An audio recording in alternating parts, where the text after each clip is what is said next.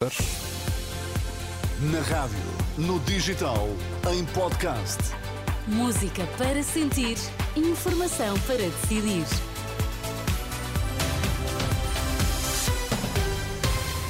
Notícias na Renascença, para já os títulos em destaque. A autoridade palestiniana não vai controlar Gaza quando as tropas de Israel eliminarem o Hamas. A direção executiva do SNS dá luz verde à contratação de quase mil médicos recém-especialistas. Um morto e dois feridos num ataque com arma branca esta noite em Paris. A vítima mortal era um turista alemão que não resistiu aos ferimentos provocados por um esfaqueamento nas costas e num ombro. O agressor, que na altura do ataque gritou Alá é grande, foi detido pelas autoridades, como indicou já nas redes sociais o ministro francês do Interior. O primeiro-ministro israelita Benjamin Netanyahu assegura que não vai permitir que a autoridade palestiniana controle a faixa de Gaza quando as tropas de Israel eliminarem o Hamas. Por seu lado, o grupo radical islâmico diz que não haverá mais negociações sobre troca de prisioneiros até que Israel interrompa os seus ataques à faixa de Gaza e coloque em liberdade todos os prisioneiros palestinianos.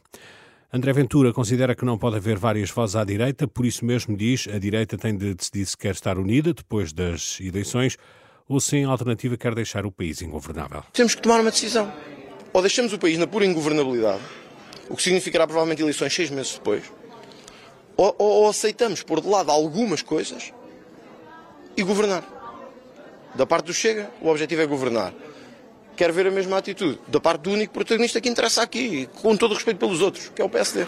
Declarações à margem do Conselho Nacional do Chega, onde Ventura repetiu quase a mesma frase eh, proferida por Luís Montenegro, presidente do PSD, que de manhã eh, adiantou que a geringonça não foi boa para Portugal. Opinião diferente tem Pedro Nuno Santos.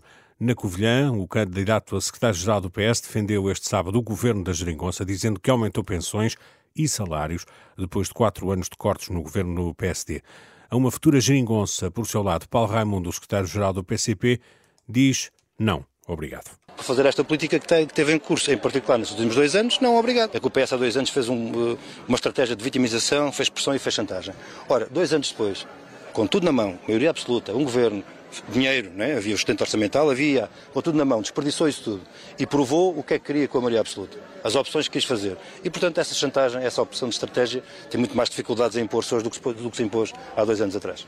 O secretário-geral do PCP, à margem este sábado de um encontro com militantes em Ovar. O governo abriu quase mil vagas no SNS para médicos especialistas recém-formados.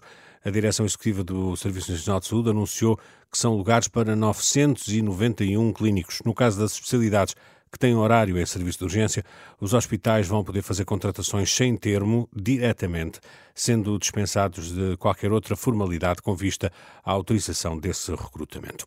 A fechar a Primeira Liga, o Porto foi a Famalicão este sábado vencer por 3-0, golos de Evanil, Santarém e Francisco Conceição, num jogo que o treinador eh, do Porto, Sérgio Conceição, diz ter sido um jogo competente. Fizemos um jogo muito competente. Uh, uh, dominámos, controlámos. Uh, é verdade que nem sempre foi muitíssimo bem jogado mas foi um, um, jogo, um jogo muito, muito, muito, muito competente da nossa parte, um jogo competitivo, onde, onde o Famalicão valorizou aquilo que foi a nossa, a nossa vitória. Sérgio Conceição e a vitória desta noite que permitiu ao Porto colar-se ao Benfica e ao Sporting no topo da classificação. Hoje, domingo, o Benfica vai deslocar-se a Moreira de Cónegos para defrontar o Moreirense e o Sporting, segunda-feira, recebe o Gil Vicente.